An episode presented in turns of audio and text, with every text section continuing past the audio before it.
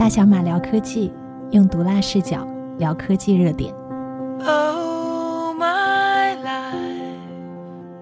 is changing every day. 好，我们接着聊第二个话题：创业者如何不被假投资人坑？那今天我们很开心，请到了投资领域的大 V 庄明浩一起来聊。明浩呢，之前是在经纬创投、熊猫 TV 等等帮那个王思聪搞钱是吧？今天为什么要请到明浩呢？就是因为前段时间大卫的自动驾驶公司融资时就差点被骗了啊。那要不大卫先给大家简单介绍一下，你到底为啥被骗了？这个故事应该也算是中国这个圈子里面一个很狗血的故事。就有一天我接到一个电话，电话那头一个姑娘打电话，喂，是惠尔智能的这个常总吗？我说啊，是啊。他说哦，我们是这个深圳某家机构的。哎，我一听这机构，我说我认识你们老板呢。他说啊，是吗？我说对呀，我跟你们这个某某博士和某某博士，因为这个机构的两个大合伙人都是博士，也其中有一个是清华的本科研究生和博士，还是蛮厉害的。说我都认识他们。他说是吗？哦，你们最近还有融资需求吗？我说也可以吧，我们刚从日本融了一轮，你如果想上车，当然还可以给你个船票哈。就跟他聊，他说这样吧，你方便发个 BP 过来吗？当时想，不是给过你们吗？不是今年去过好几次了吗？我我就跟那小姑娘说，我说行，这样我拉个群，让我们公司这个总监给你一份。好，打完电话撂了，拉了个群。第二天呢，重新给他写一份 BP 发过去了。发过去那边呢，马上就说哦，那这样我们带公司的人来你们这边聊一下吧，公司的这几个高管。我说行啊，欢迎啊，这好久没见你们那两个合伙人了。第三天就来了，来了之后我说哎，就是他们其中有个合伙人姓林，我说林博士呢？然后来的那两个男的呢，就是说哦，老林呢。老林今天有事儿，今天忙。其实那天来了三个人，一个是这个小姑娘，还有一个是今天这个这个故事的主角，姓谭，叫谭小平。先说这个姓谭的，然后我们就开始聊。聊了之后呢，他就把这家公司的这个整个的 portfolio 里面的这些项目啊，都都吹了一遍啊。当年投过小马，投过这个公司，投过那个公司，反正自动驾驶行业里面都都数落一圈。这个老板也熟，跟那个老板也熟，讲了一个小时，讲了一个小时呢，还把我数落了一个小时，就说你们这个地方不行，你们那个地方也不行，你们这个战略上怎么怎么地。后来就走了，走了之后呢，临走的时候还跟我说：“那个常总，改天欢迎你来我们公司喝茶。”我说：“行啊，你们公司我去过，不就在那个深圳百度大厦斜对过吗？下面还有一个星巴克。我有一次在你楼下等那个林博士啊，对对对，欢迎来这儿喝茶。”这个故事就结束了。第二天，对方反馈：“哦，这个项目我们决定不跟了。”然后就就没了。但但是呢，这个事儿在我脑子里晃了这么一个星期。然后呢，我就给这个林博士发了个微信，我说：“林博士好啊，上周贵司的同事来我司来指点哈。”他说：“谁呀？”我说：“这个谭小平啊。”啊，没这个人呢，我们公司没有这个人呢。哎，我当时就怎么回事我就问这个小姑娘，我说：“哎，你跟我说说，你是这个这家公司的人吗？”她说：“嗨，常总这么跟你说吧，我们是某某银行放贷的。”啊，然后。啊！我说那来的那个谭小平呢？他说他是这个君毅资本的，他们是 FA，是跟我们合作的。我说啊，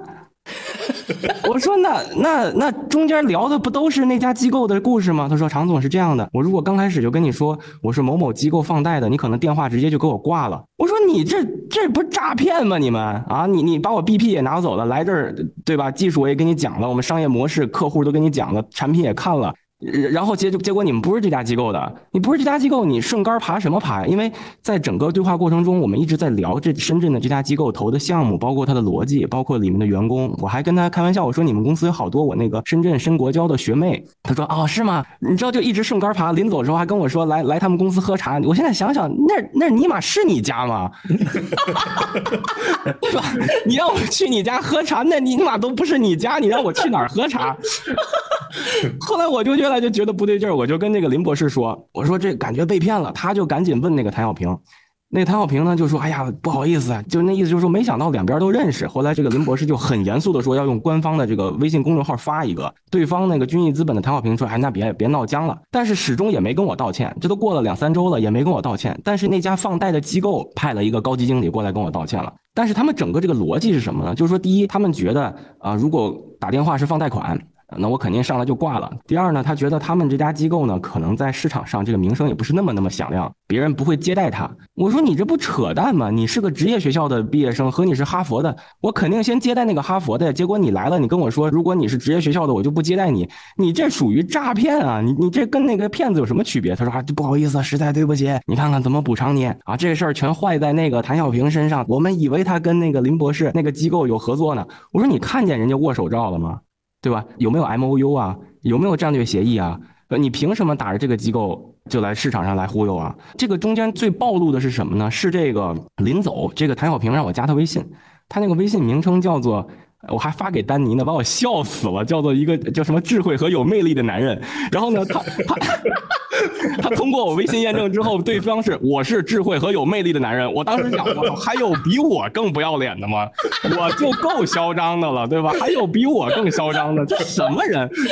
我说那就会会你吧，我就看你这微信朋友圈，一会儿这儿加班嘞，一会儿这儿。我觉得如果你是这公司的合伙人级别的，你至于吗？还有其次，为什么我问这林博士？我说贵司来人呢？因为通过我对这个林博士的了解，因为他本硕博都是清华的，他们公司的人都比较踏实，就是对技术有理解的，不是一个特别跳的一个人。或者说不是那种，就是坐我对面坐没个坐相，站没个站相，一会儿左拐类，一会儿右拐类，感觉就是如若针毡，不停的数落我，还跟我说啊，他跟那谁谁熟啊，刚喝过什么什么啊，他跟那谁谁谁也熟啊，你知道就报菜名就类似我们天津人说相声报菜名啊，就开始报这人名我就觉得这人怎么这么跳？这个事儿在我脑子里，其实倒不是说他不投，或者说啊，他说不跟进了，我我有点什么反应，不是，而是说我觉得这个人明显跟深圳这家投资机构完全就。Chemical 就不对，你知道吗？对，是感觉平时大卫都是给别人指点江山啊，然后结果被这个有智慧、有魅力的男人指指点江山了一个小时，发现不对劲儿了啊。后来我才知道，这家公司就是 FA，FA 其实就是金融皮条客嘛，对吧？帮人拉皮条的。然后呢，特逗，我就在微信上搜这家机构，刚打两个字儿，后面关键词骗子，你可想而知有多少人搜过他。我为什么今天敢就是说公开的？点名说他呢，因为他到现在有我微信，他也没跟我道歉，这事儿他也没给我个交代，对吧？既然你不给我个交代，我不就给你个交代吗？感觉这种骗子的事情，其实，在投资圈还是挺常见的。我是觉得，就是大卫已经是一个非常有经验、见过很多投资人，并且知道投资圈的大概的样子的一个创业者。那这个事情的暴露，就彻彻底底的发生在今天这个时间点，就特别有意思。是说，整个中国的一级市场在现在这个时间点，处于一个非常非常低迷的状态下，在这种。非常低迷状态下，就幺蛾子会出现的更多，而且更幺蛾子，对吧？因为原来我认为可能只是我们见到了一个假的投资人，但现在看上去连他连投资人都不是，对吧？他还是一个利用放贷的途径去接触到的公司，然后再去连接一个根本不认识的投资人，就是他他连投资人本身都不是，就更跳出原来的那个范畴。那可能也确实是今天这个时间点，整个中国的一级市场真的是，我甚至经常跟身边的朋友开玩笑来讲，中国的一级市场已经快没有了。嗯，就整个的这个市场已经快没有了，在这种情况下出现这样的幺蛾子技巧来讲，可能也也合理了，因为你会发现，对吧？大卫在自动驾驶是一个相对还算热门的方向，它比那些我们原来熟悉的方向已经好很多，那自然而然就会有很多人想打这个主意，是说，无论是 FA 也好，还是放贷也好，还是怎么样也好，但他们可能就没有想过，或者他们根本就不知道，也没有这个概念，是说这样一个已经在行业里有一定知名度跟认可度的公司，理应已经见过那些头部的投资人了。对，说实话，早就认识过了。我微信里面基本上国内前三十号的机构都有人，而且我这些校友啊，这些学弟学妹们都基本上都在这些公司，就是基本上抄起电话就问了。那像大卫这种，就是认识很多投资人，然后通过微信名比较离谱的识别出骗子的方法，还有什么方法就是能看出来这个人到底是真的投资人啊，还是假装投资人套你信息的呢？今天这个时间点，几乎所有的主流的机构去聊一个。项目方的时候，基本上我我认为啊，至少我所接触的靠谱的，会先去介绍自己机构的情况，对，会先去说机构的投什么方向，对这个方向的认知理解，哪个合伙人在跟这些东西。因为在今天这个时间点，整个的一市场其实对于热门项目而言，其实是乙方，对吧？你什么时候见一个乙方，先去数落一番，就是确实在可能在上一个年代里面，大家认为投资人是甲方，对吧？投资人是这个是爸爸，对吧？但现在这个环境下，其实对于有一定的。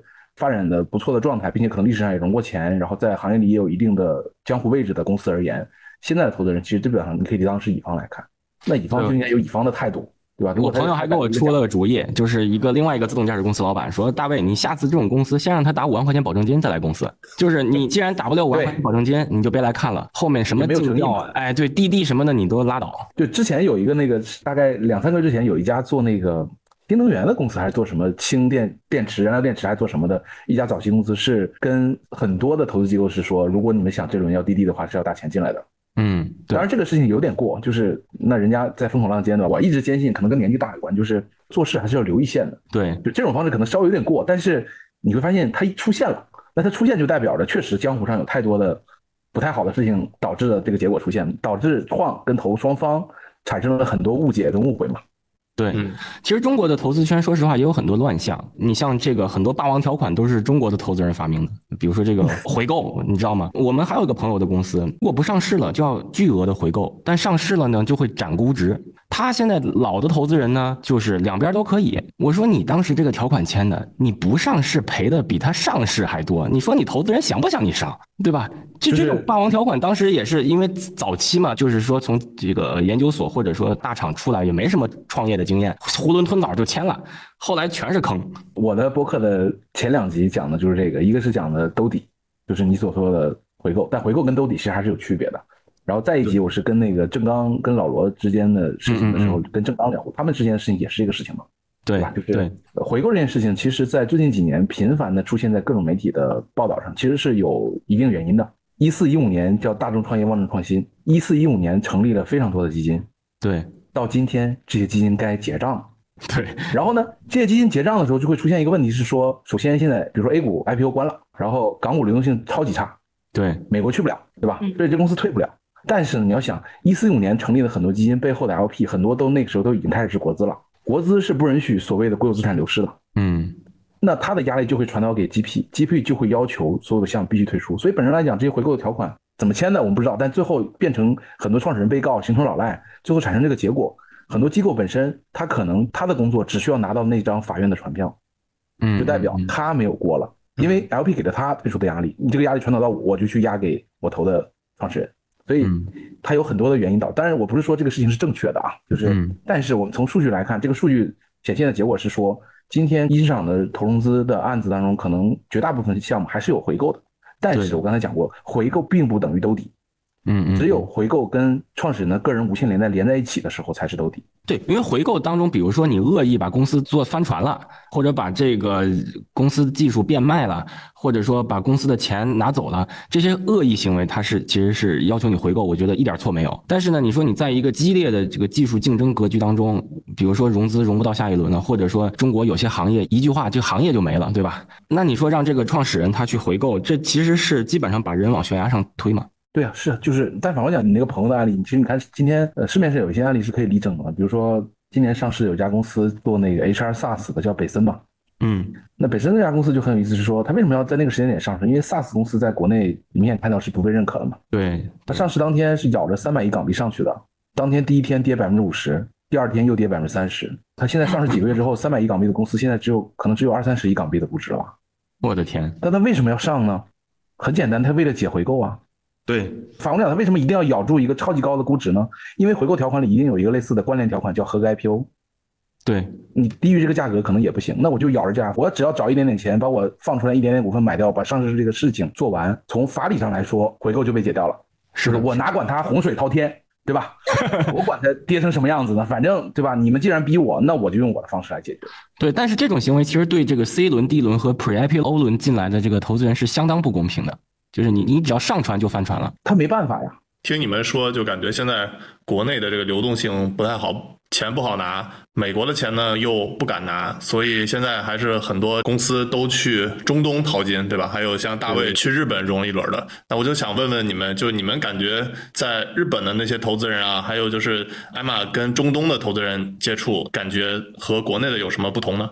首先，我们在日本融资和接下来在日本进行的这种商业拓展，都是跟产业链上下游强相关的。比如说，我们这一轮的这个融资的公司是日本一家上市公司做，其实是做地图和 SLAM 技术的。大家都知道，这个高精地图其实是承载着自动驾驶嘛，我们之间是一个互惠互利的关系，所以这种产业投资我是比较欢迎。然后投资方呢也觉得能给他带来这种非常直接的技术上的补齐，啊和产业整个的一个大家可以去拓展整个产业，所以这种和纯财务投资人是很不同的。然后日本这边我觉得就是因为日本年轻人创业的非常少，这个也是我跟我们那个投资机构的那个幕后的大老板、这个大股东聊过，他说日本确实很少有呃年轻人创业的了。一个是国家福利高，第二个呢是大家没有这个冲劲儿。然后呢，我又是一个这个 international person，相当于说国际人。其次呢，他们也能从我身上看到对这个技术的热情。他说：“你看这这三件事儿放在日本，他就很难再找到这么一个年轻人，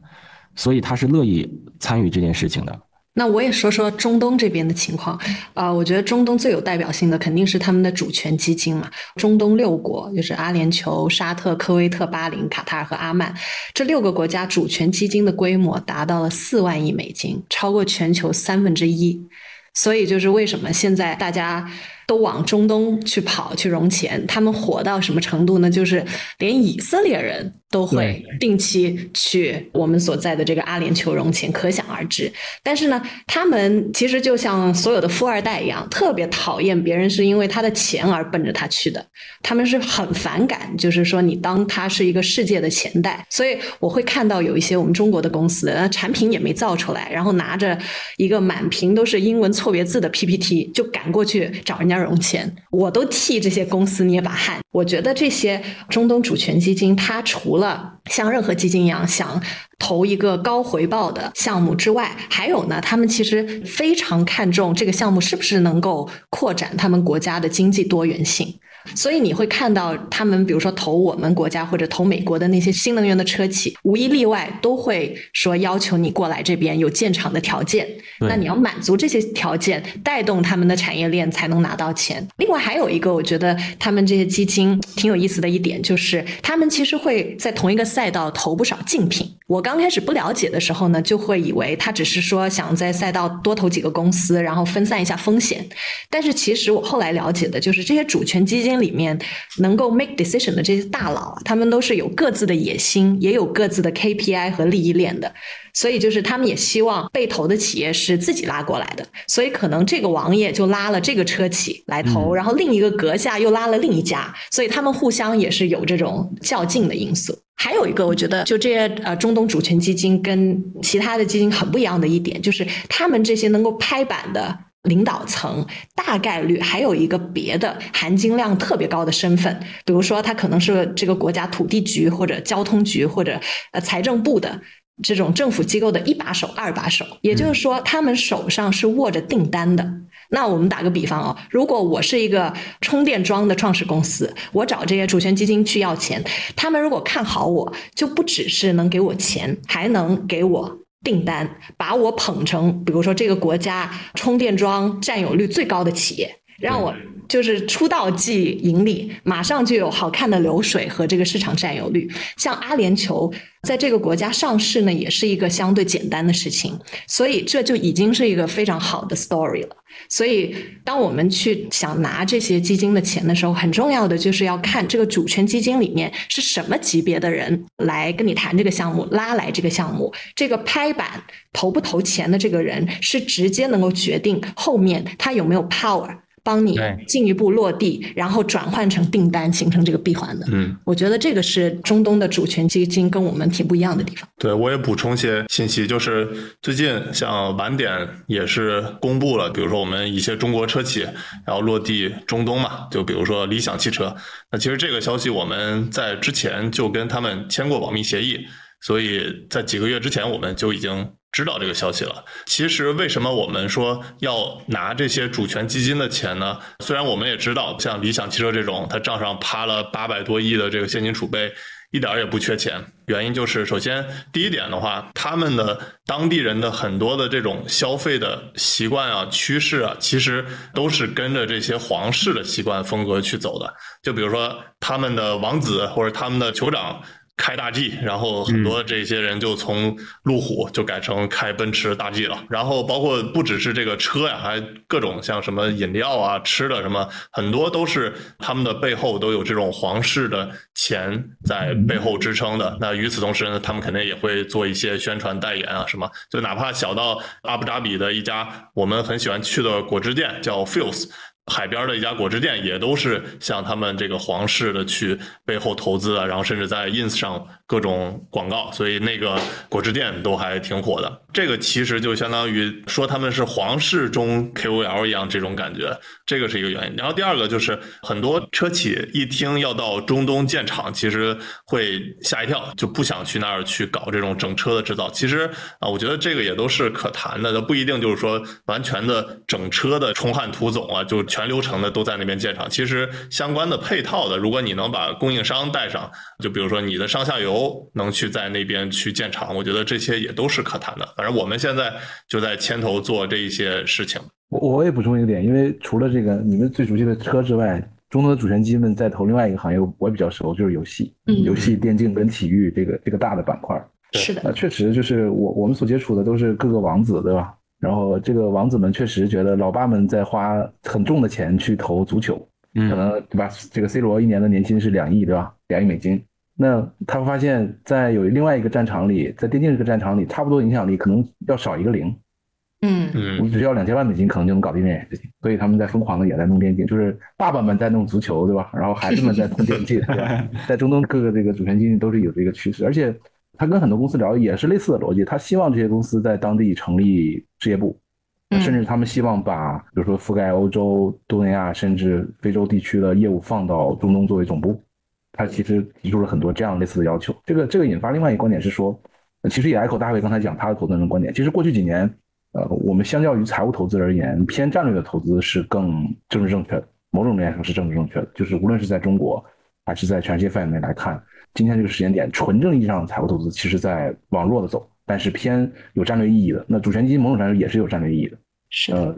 偏战略意义的投资，其实在意识上变得越来越强势，甚至更极端一点讲，比如说三十六氪，对吧？今他每年会开两次的投资人大会。那之前所有的投资人大会，每年两次投资人大会是不分主题的，但是今年第一次，他投资人大会上半年还是正常的投资人大会，下半年的投资人大会就改成了 CVC 投资人大会，就是他专门为 CVC 这个主题贴一半的带宽来做这个主题。嗯，所以某种来说，它确实成为了一种政治正确。然后还有一点是说，我们谈论海外叫主权基金，那主权基金还有一个词叫国家意志。对，那是不是中国的人民币市场其实也在经历类似的事情？我们看过去这一两年，中国的一级市场的募资环境，绝大部分基金的钱来自于国企、国家的什么引导基金啊，包括地方性的国企、地方性的引导基金，就这些钱本身来讲是属于政府的，对吧？甚至这个这个比例在越来越高。可见的中短期这个比例还会提高，甚至提高到一个不能再提高的数字上。那是不是某种程度来说，这些钱也是双引号的主权基金呢？这个命题其实对于很多一级市场的从业者，其实大家是没有想过这个角度的。就这个环境的变化一定就是这样，那你只有适应环境才能继续生存，对吧？你不可能改变环境。是否大家准备好了这样的变化呢？对，明浩说的这点很有意思。其实因为不同的这个基金风格，比如说它的基金的这个 LP 来自于。上市公司给的钱或者个人的家族办公室给的钱，有一些是来自于主权基金，有一些是来自于比如说上市公司。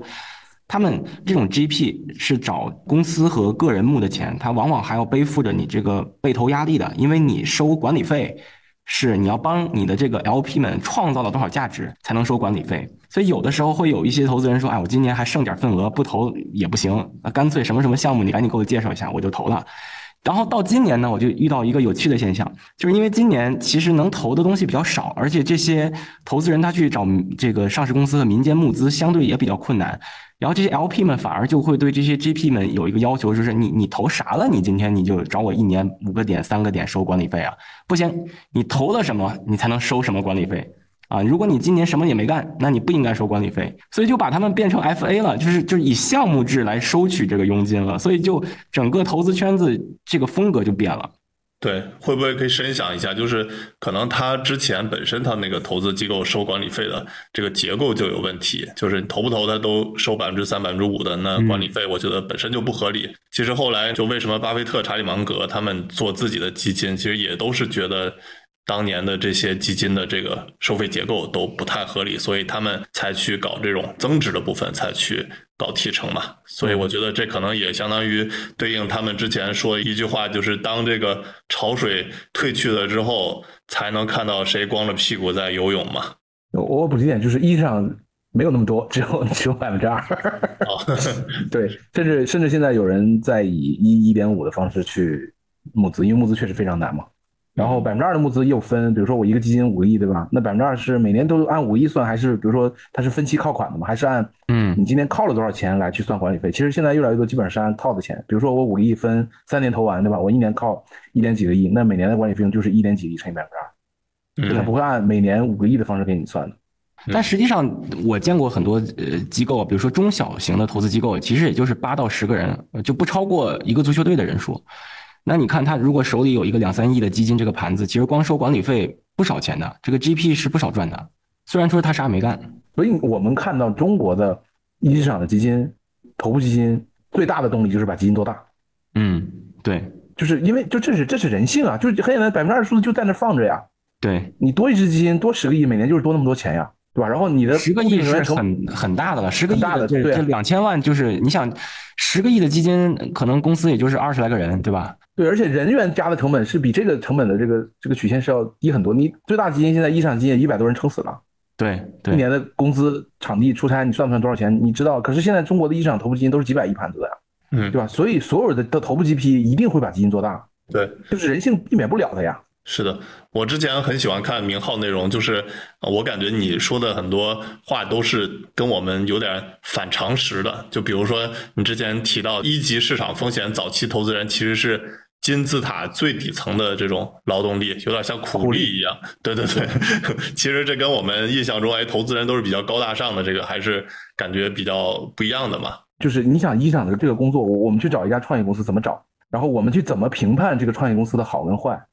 包括内部怎么推进流程，所有这些东西全部都是一个人力堆积的方式。比如说我们原来我们做早期的，我们老板对我们要求是说，我们可以对一个项目评判出问题，但我们不允许一个领域爆发的时候我们没有见过这个项目。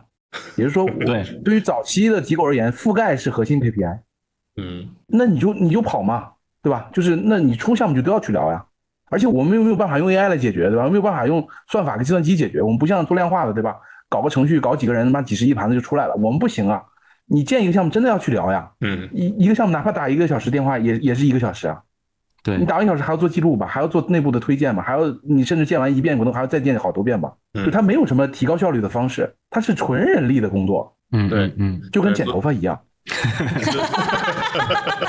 对，就跟剪头。为什么我用这个比喻？很简单，你去问，你去在街边问任何一个理发师，问他的终极的人生理想是什么，大概率他会告诉你自己开店。对你去问一级市场的大部分从业者，他的理想是什么？早年肯定都是自己想要单干，因为为什么？就它就是一个堆积人力苦力的方式建立起来的这样一套东西嘛。它为什么讲究所谓的言传身教，讲究师徒制，对吧？呃，没有办法用所谓的太多的科学、科技、AI 算法来解决，因为它这个生意本身就是一个传统到不能再传统的运转方式。嗯对，就是我这点我认同明浩的。其实，在创业早年，实际上任何人跟我介绍一个投资人，比如说大卫，哎，这个朋友是介绍是投资人，我都会挺热心的去跟他坐一坐，喝个咖啡，或者说拎着包就就飞到北京、上海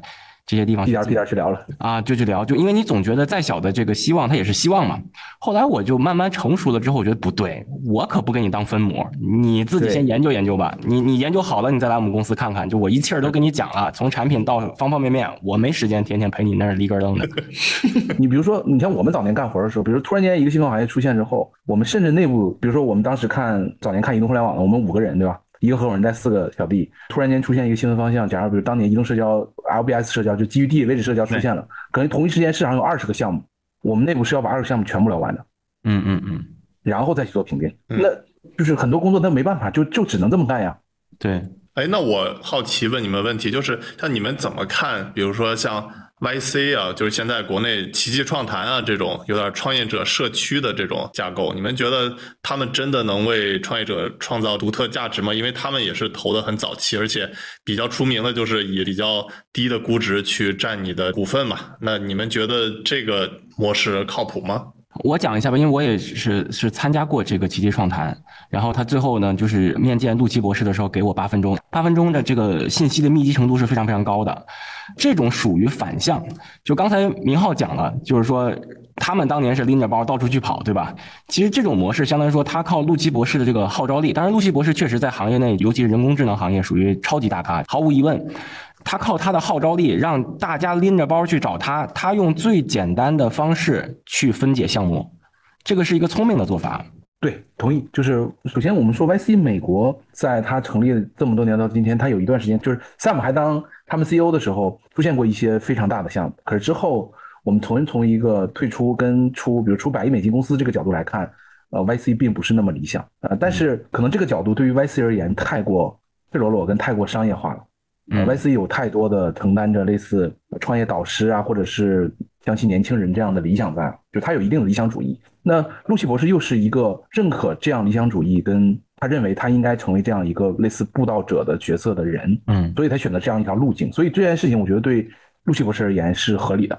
对，可是能够复制他这个路径的人是很少的。Google 最中国早期的像呃李开复，开复老师，哎，开复老师这个创新工厂其实就是早年就是这种模式，就是大家都来我这儿啊，所以就是早年你看开复老师是做孵化的，对，他最最早的几个项目豌豆荚、点心、友盟全部都是孵化的，就是他找的人定的方向拉的团队。对，然后投第一轮进去，然后拉后面的，就是他最开始做的是孵化，然后 YC 早现在也是类似孵化嘛，就是扶你一程，对吧？我也不会跟你很久，有个集中的集中期，然后有个路演，然后你能摸到后面，那你就继续发展，摸不到你就再说，对吧？他投的钱也不多，就这套打法跟路径，呃，是被切割好的，就 YC 已经踏出来，但是确实这个路径的复制是很难的。还有一点很现实的问题在于，因为我原来老东家有一个这个创业营叫伊万，找过陆奇博士，其实我们老板原来问的问过陆奇博士一个非常尖锐的问题，是说原来。YC 就是我没记错的，应该是两百万人民币还是几十万人民币，百分之七还是百分之八？对，固定的额度跟固定的比例。可是问题就在于，在当下的一市场竞争环境下，这个钱太少了。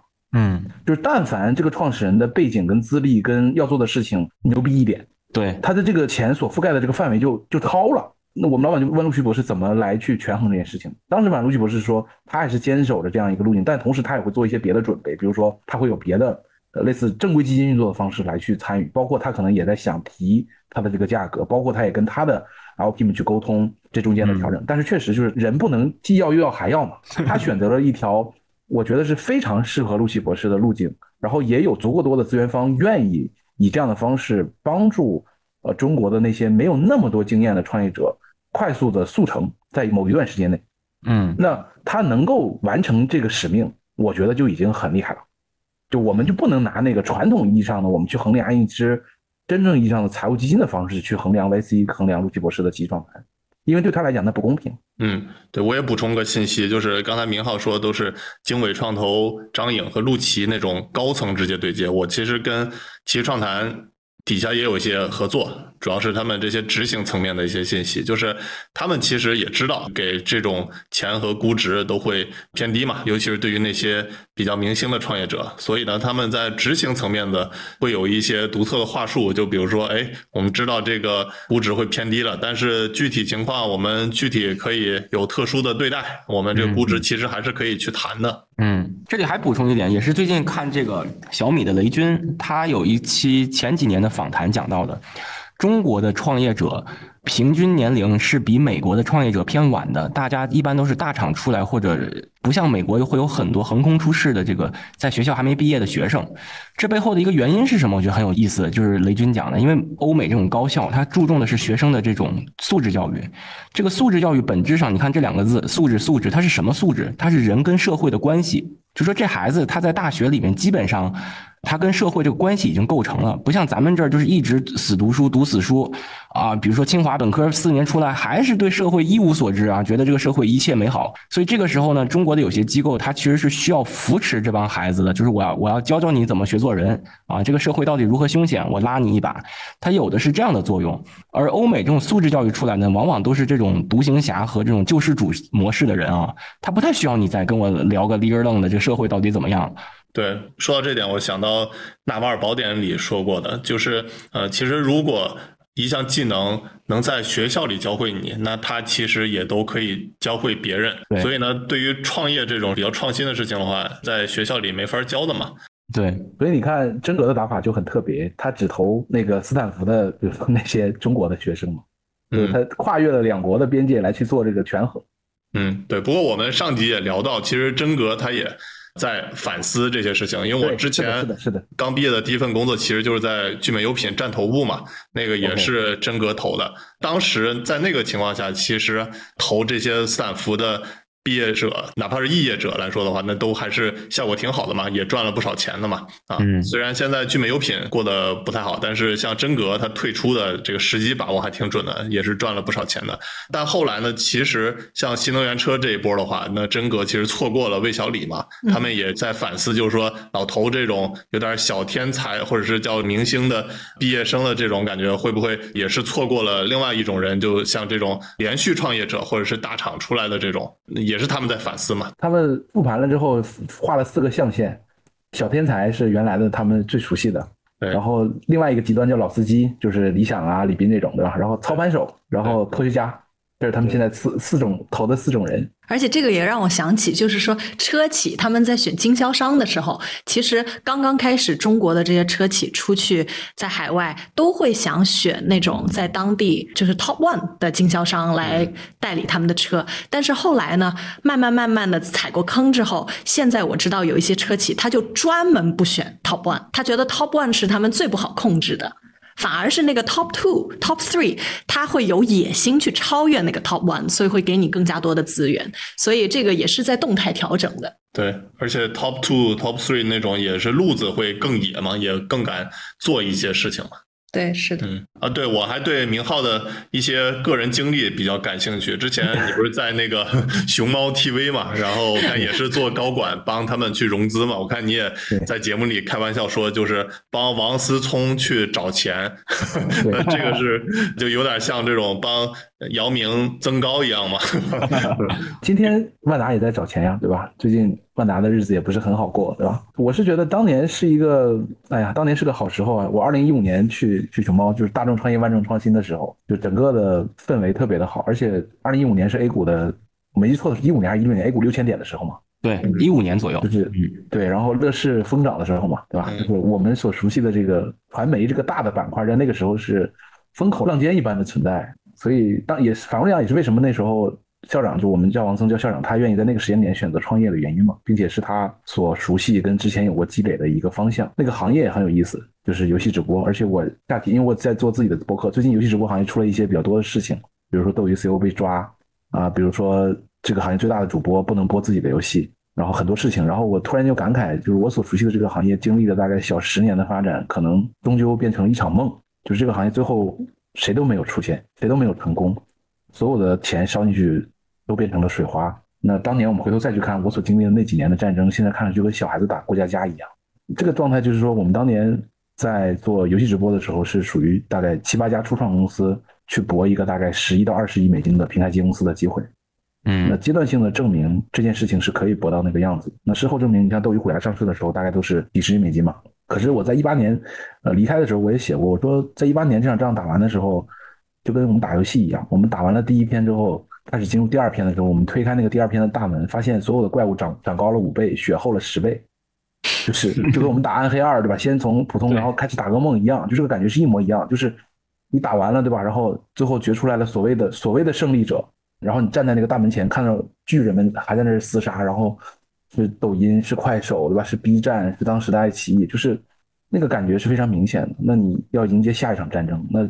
再到今天，因为那个时候一八年距今天也过去五年的时间，可以下结论是说，这些过家家的小孩子们最后都被打没了。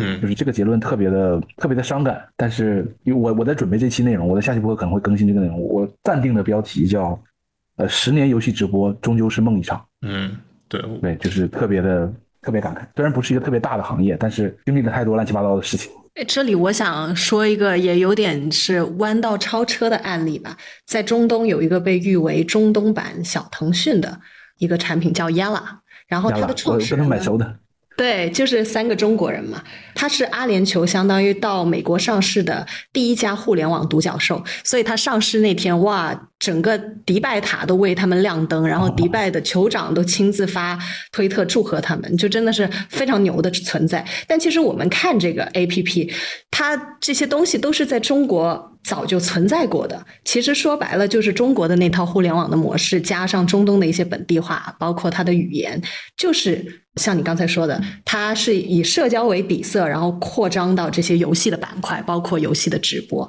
就是它换了一片土壤，它就可以有这样子的成就和这样子的掌声对，就是真的挺让人感慨的。对，但你要知道，就因为我跟他们关系蛮好，蛮熟，嗯就是呃，我我们有同一个投资人，然后我跟他们 CFO 关系也很好。亚拉在中东确实就做做的非常好，但是因为亚拉做的很好，大家发现中东这个市场的商机存在之后，造成的结果是说，至少我们所熟悉的这个在线娱乐这个板块呢，在中东地区的内卷已经非常极端了。嗯呃，你去拉中东几个国家的，比如 AP Store 的前十名、二十名，就是这个这个嗯社交娱乐这个榜单，几乎全部都是中国公司。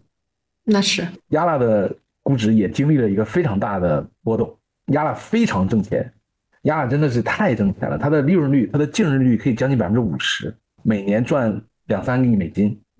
哇，这个公司太赚钱了，但这个公司大概估值只有不到十亿美金，就是他们其实也很无奈，确实在当地非常好，而且他们在当地运营非常强，也扎了很多年，然后竞争也也也在拓别的战场，去拉美，去对这个这个米娜对吧？这个各种地区，但是他们也会有内心的这个担心，是说天花板到底在哪里？就是中国的互联网公司出海，其实到今天这个时间点已经呃不是一个纠结的选项，它是一个必选项。但是嗯经历是了可能有几年的发展之后，出现一个问题，就是你像早年孙正义总说有个叫时光机的理论，对吧？就是我们中国被证明的模式可以搬到某个地方再来一遍，对吧？对，搬过了，搬过了，就中国已经成熟模式基本都搬过了，并不是某个地方都能用。就时光机的理论在失效。是的，就是它可能这点我很认同。比如说之前炒这个越南的，后来其实其实越南不是九十年代的中国，就是这个时光机理论，我我更觉得越南是一个压缩版的，或者加了快进的，或者快进中间又出了 bug 的这么一个版本。就之前还有朋友说，赶紧去河内，咱们去河内买房子，那就是九零年的浦东，开什么玩笑？浦东是中国的龙脉中的 number one 的城市。河内，你说这搞笑吗？就是这套理论放过去，还我觉得停电，对对对对对对，就不太不太正常。嗯，所以反正今天这个时间点的状态是说，呃，确实出海这件事情已经变成，或者说现在应该叫全球化了。就出海这个这个这个说法已经不太合适了。呃，嗯全球化现在对所有的中国公司而言的考验就变成了，你真的是要实打实的去做当地的事情，要以当地的国情、当地的风土人情、当地的消费习惯、当地的经济、当地的做东西，而不是说你在中国有什么样的经验可以一招鲜吃破天的直接去那边，对吧？这个这个事情的这个逻辑已经已经没有了。对，对，而且明浩刚才说的一个非常对的，就是其实你会看到，起码在中东，我们很熟悉的中东，能够火的这些中国的公司，它都是在外壳到甚至是内壳，其实都是非常去中国化的。对是完全看上去就是一个中东，这个也是我去中东之前我没想到的。我会觉得一个在国外，无论是在欧洲、在美国、在中东成功的中国公司，它一定是一个国际化的公司。但是其实我到了实处去看，无论是在中东还是在欧洲，其实它不是一个国际化的公司，它就是一个非常非常高度当地化的公司。只有这样的公司才能在当地成功。对，这里我补充两点。现在一点是接着刚才明浩说的这个国际化，其实我也是读了本书，就是叫 globalization，就叫这个全球化。这个全球化这个东西其实是七十年代美国的共和党先提出来的。就当时的全球化是一个什么背景呢？就是美国的这个人工成本上涨，而且面对的石油危机，所以共和党首先认为，因为共和党基本上都代表的是大资本嘛和大的这种工业企业，他们觉得呢，在美国，美国又是一个非常讲究呃这个人权、非常讲究环保、非常讲究就是说这种美式的政治正确的地方，这毫无疑问。所以共和党希望能把这些厂房搬到海外去，因为钱永远是从高处流到低处嘛。那当当时就选了几个地方，比如说选了这个东南亚，选了中国，选了印度，包括拉丁美洲作为这个备选的地方。其实后来选到中国，这里面有个大前提，就是首先共和党在推动这个事情，就资本可以非常顺利的外流。其次呢，就为什么选了咱们咱们中国这个地方？因为他们也考察了很多国家，中国的这种我们的文化背景和我们这个受这个儒教的影响是非常结果导向的，就是为了赚钱。而且之前还有个很好玩的对比，就对比这些国家哪个国家的人放假最少，就是中国。你你去看看拉丁美洲，你去看看东南亚，包括中东这些国家，包括印度，它的假期各种宗教习俗是非常冗繁的，所以就选了中国。那么为什么后来到了这个特朗普时期，就所谓的要美国的一个制造业回流，或者叫 American First 呢？因为他们也发现。就是当你这个资本外流，包括你的制造业低端制造业外流的时候，你其实是把这个消费放在了美国。但是呢，如果这个世界的蛋糕它是一个变大的模式下，你不断的可以从别的人的桌子上把蛋糕端到美国人的桌子上，这个全球化它是成立的。但是其实自这个信息革命之后，人类还没有更大的这种产业革命。当然这一轮的这个 AI 革命还不知道是不是一种新的革命，会创造更多的就业岗位，或者把人类整体这八十亿的蛋糕做得更大。所以其实这种保守主义的思潮也是说，那我们要把这个就业岗位。给到美国，就是美国现在要把桌上的饭自己做大，而不是把别人桌子上的饭端到美国，因为你已经端不动了，这是一个大前提。还有一个呢，就是当然这个话可能放在中文世界讲，并不是政治正确的一句话，就是所谓的这个全球化，实际上它是一种。美国化，就你你看到任何一个国家，你觉得这个国家非常洋气哈，或者说非常的国际化，它无一例外是接受了美国的这种商业模式。当然，商业模式背后其实是这种政治模式、意识形态方面的。所以你会觉得哦，那那中国人能做生意成功的地方，无一例外也都是这些地方。就你不可能跑到一个比如说非洲这个法无定法啊，就是今天这个变了，明天那个变了的地方去赚到钱，那是不可能的。就大家总认为国际化是每个国家有自己原发性的一种现代化，然后大家拼凑出了一个国际化。实际上不是的，这这就好像说文明的起源是不是两河流域，还是说每个国家有独立的文明，大家拼凑出了人类文明的进程？实际上这也是在史学界有一个纷争。那么在整个这个经济学界，尤其是以这个像弗朗西斯福山这帮人为代表，就所谓历史的终结论嘛，就是说大家再也不用去寻找一个新的政治制度了。我们有了这个法治、人权和民主这些东西之后，我们已经达到了一个巅峰，这是一种说法。对，我在回想我刚才问明浩熊猫 TV 的问题，其实没想到聊到中美关系。本来是想吃吃王思聪的瓜。对，我是想问问这个王思聪的瓜的。我们都是时代的尘埃，对吧？都是经历了这个时代才走到这个样一样的。对对对，哎，那我好奇就是明浩，你跟这种像王思聪这种名人啊，或者是你在经纬的时候跟张颖这种投资圈的大咖。你从他们身上有什么发现独特的洞见啊？我觉得我经历的这两个比较有个性的老板，其实是一类人。他们是什么人？就是他们是天生的演员。这句话怎么讲？就是他们特别幸运的，无论是因为家庭还是因为成长经历什么样，找到了一个他们适合演的角色。嗯，那个角色完美匹配他的性格、他的偏好、他的成长经历、他的家境、他的生活习惯。嗯，然后呢？我很认同。对，就是他愈发的认为他演这个人。演的炉火纯青，所以就是这个后面的潜台词，就是说这个人不是他，那跟他最大的区别是什么呢？就是他们呈现给外界的那个百分之九十九的东西，某种来说可能跟他们自身也在产生很大程度的融合，但他们底子里并不是这样的人。我举个简单的，比如说毛泽东，大家认为是一个富二代，是一个纨绔子弟，是一个什么样什么样的人，对吧？他很直接，讲话很没有遮拦，对吧？某种程度他性格是这样，但同时另外一面可能我们不知道是说，呃，相对来说，从我跟他几年接触来讲，他是一个相对比较理性的，对很多事情的认知是比较清楚的，而且他知道轻重缓急。比如说，再举个简单例子，我绝大部分跟他约的会议，尤其是见投资人，他不会迟到。嗯，就是你不太能想象一个这样的人会有这样的习惯。张颖这个人也是的，他确实非常的自我，非常的愿意去表达一些极端的观点，跟去引领一些。讨论跟趋势，对吧？甚至寒冬三杰嘛，对吧？但是他内心底子里其实是一个挺圆滑的人，其实是一个没有锋芒那么锐利的一个人。但是没办法，今天他在这个位置，他不得不表现出的样子是一个那样的样子。嗯。但你刚才说那个王思聪就见投资人不迟到。这个不是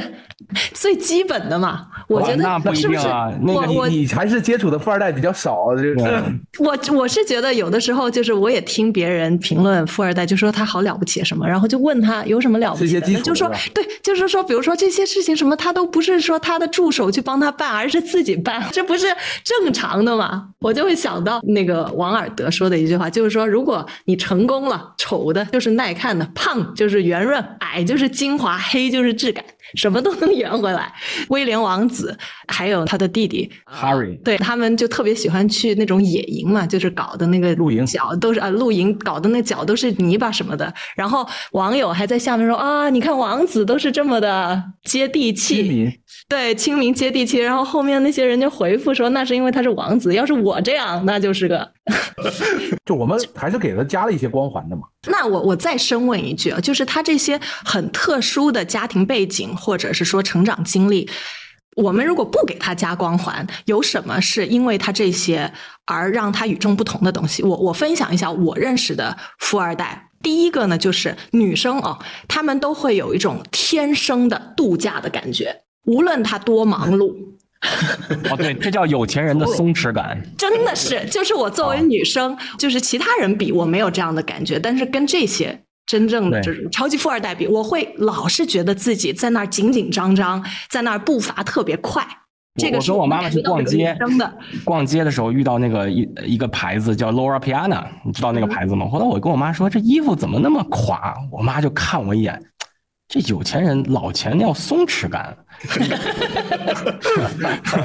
我艾特一下艾玛这个事情，其实是一样的，就是做完熊猫之后，很多人问我有什么感触，我是说不太能跟富二代一起创业，为什么？就是我记得特别清楚，熊猫是一九年三月份正式结束的，但其实啊，熊猫在一八年就不是特别好了。一八年一整年，其实我作为公司的类似战略跟投资负责人，唯一的事情其实就是在卖公司，嗯就是我找各种各样的可能性去让这个公司就要要有人把它接手，对吧？你可以这么理解。所以那一年时间，基本上我就焦虑的不行，然后每天经常出差，天天出差，然后去找中国各种各样的互联网公司聊各种各样的可能性，每天愁的跟什么一样。然后有一天啊，我老婆在我因为我早上要赶飞机，他在做早饭的时候就说，他问我这样一句话，他说：“这公司是你的吗？”嗯，对吧？我在公司是可能只有百分之一的股份，但是你就没有办法回答他这句话。就是这样的背景的人创业的公司，他不会认为这件事情对他来讲是天是零跟一，嗯就这个事情对他而言，可能只是很多事情中的一个，嗯甚至优先级可能不会排到特别靠前。所以哪怕是这个公司都快要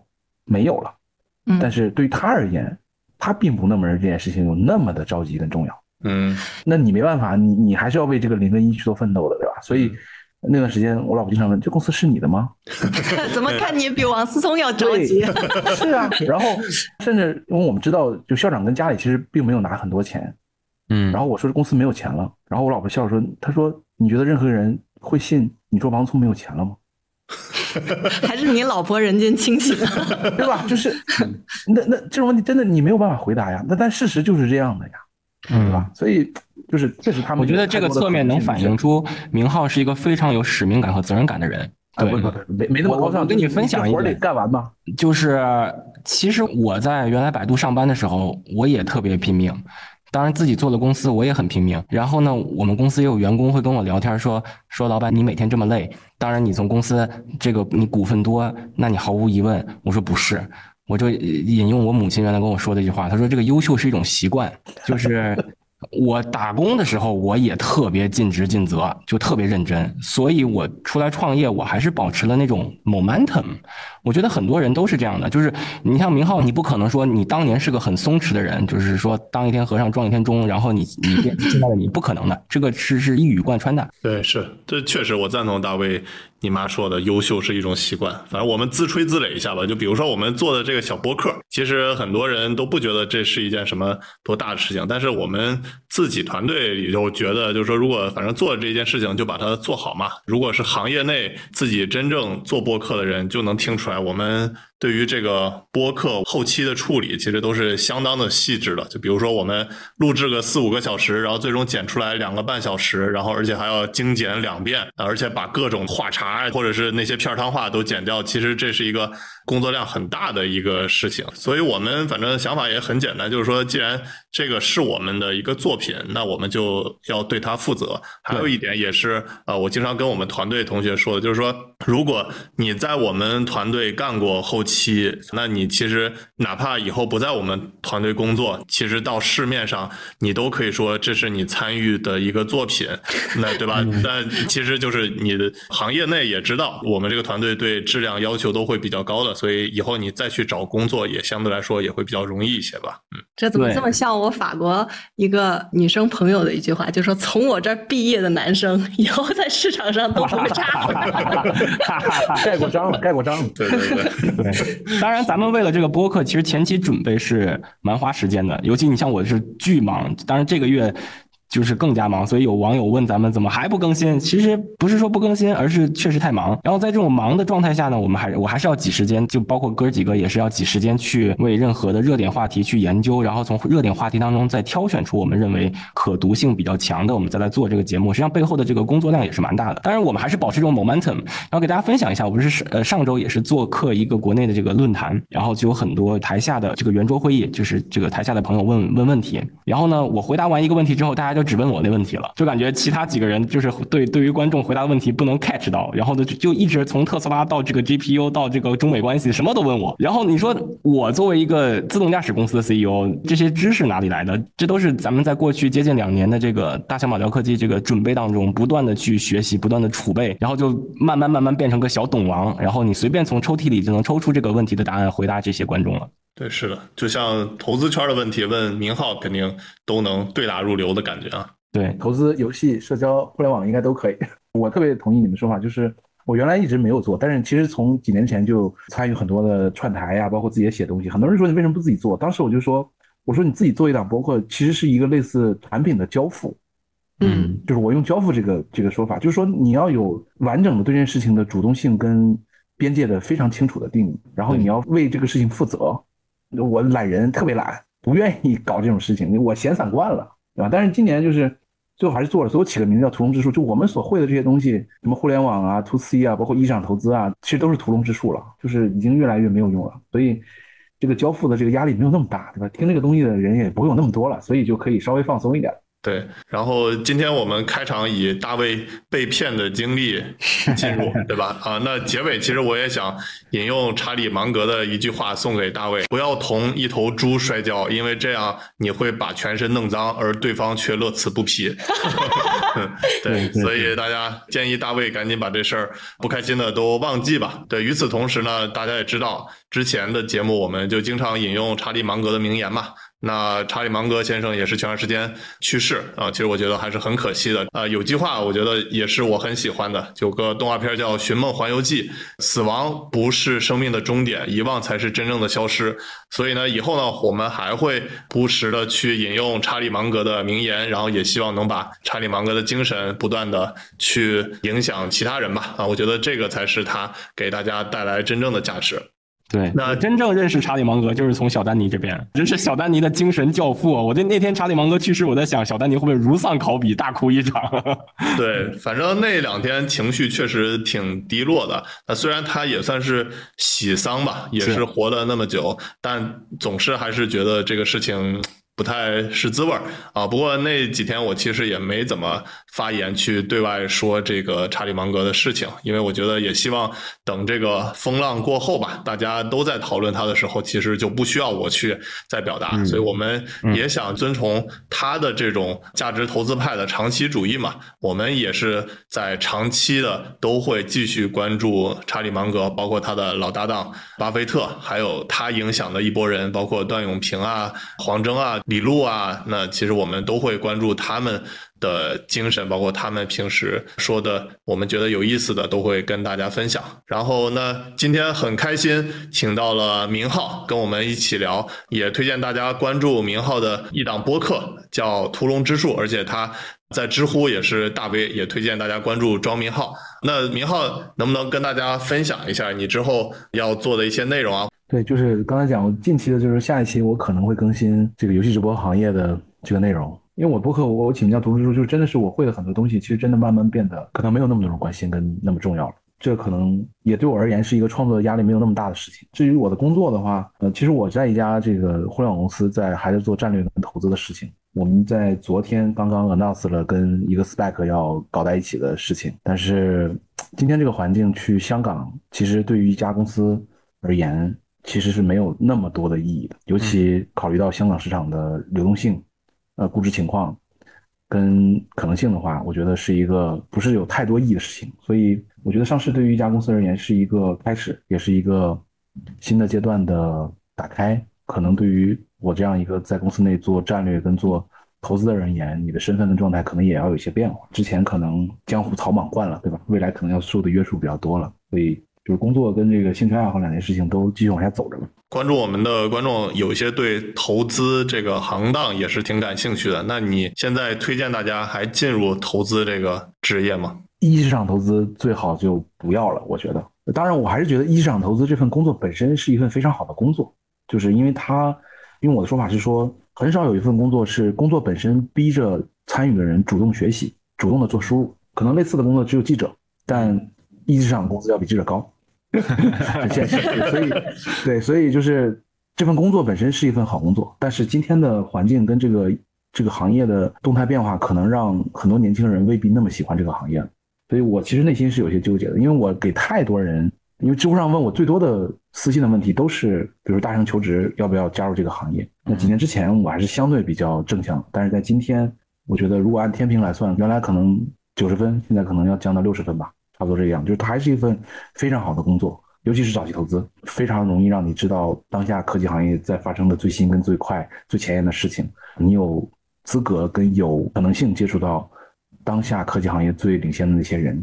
然后这工作本身逼着你每天不断的做输入，接触一些很好的人，对吧？成长的也会很快。但是所有的这些前提在更大的趋势结构到来的时候，是否依然存在？现在看起来是个问号。嗯，所以很多投资人都。来做播客了啊！因为因为我做播客的时候，因为我跟另外一个朋友同时间做播客，我们俩基本上是经常会去上那个呃投资行业一个媒体叫投中嘛，就是中国投资，他有个播客，我们俩是常驻嘉宾。然后我有另外一个朋友就说，连你们两个都开始做播客，那真的就代表投资这个行业确实太行了。对。